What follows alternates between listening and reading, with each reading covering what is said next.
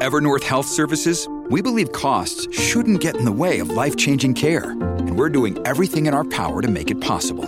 Behavioral health solutions that also keep your projections at their best? It's possible.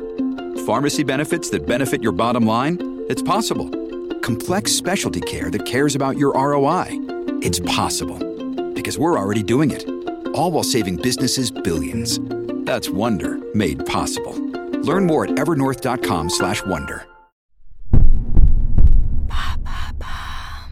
Qu'est-ce que l'écosexualité, ce mouvement activiste écologique qui fait débat Merci d'avoir posé la question.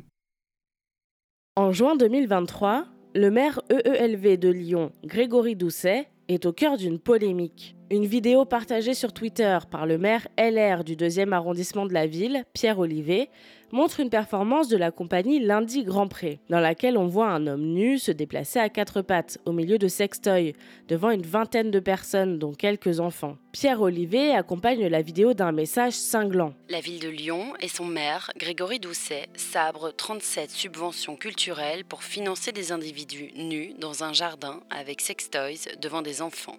L'utilisation militante et extrémiste du budget n'a plus de limite l'indécence non plus. Le maire Grégory Doucet et des médias comme France Info ou Libération remettent vite les pendules à l'heure.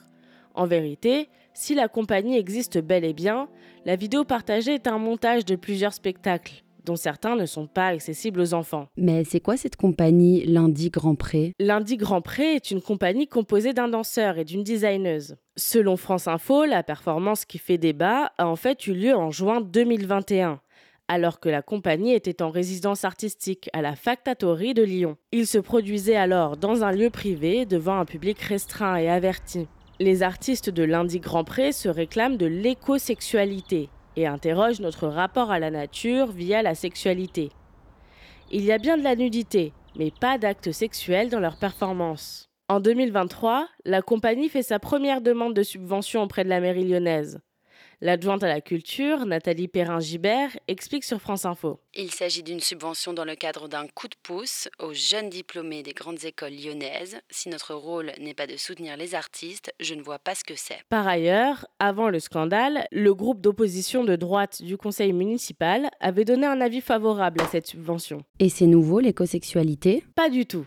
Ce mouvement artistique et activiste est né aux États-Unis en 2008, sous l'impulsion d'un couple d'artistes féministes, Elizabeth Stevens et Annie Sprinkle. Dans leur manifeste, elles se définissent comme amantes de la terre, aquaphiles, terraphiles, pyrophiles ou aérophiles. En effet, l'écosexualité propose de considérer la terre comme une amante et d'ainsi en prendre soin et l'aimer à travers une connexion intime avec la nature. L'écosexuelle, actrice et réalisatrice de films pornographiques Madison Young explique à Cosmopolitan. Cela peut donc être l'expérience d'être excité par les vagues qui s'écrasent, de se trouver érotiquement chargé en regardant les étoiles ou la lune, de se baigner dans la lumière du soleil ou d'enfoncer profondément ses pieds dans le sable. Mais au-delà des pratiques érotiques liées à l'écosexualité, on trouve surtout des valeurs de respect de la terre, en repensant l'impact écologique des pratiques sexuelles, mais aussi beaucoup d'humour. En effet, Sprinkles et Stevens, les fondatrices du mouvement, revendiquent l'utilisation de l'absurde et du rire pour éveiller les consciences. Bref, l'écosexualité, c'est tout simplement une nouvelle manière de connecter avec la nature. Ça peut être étrange au premier abord, mais ça permet aussi de prendre en compte de nombreux détails auxquels on ne pense pas forcément dans le combat écologique. Voilà ce qu'est l'écosexualité. Maintenant, vous savez, un épisode écrit et réalisé par Mayel Diallo. Ce podcast est disponible sur toutes les plateformes audio et pour l'écouter sans publicité, rendez-vous sur la chaîne Bababam Plus d'Apple Podcast.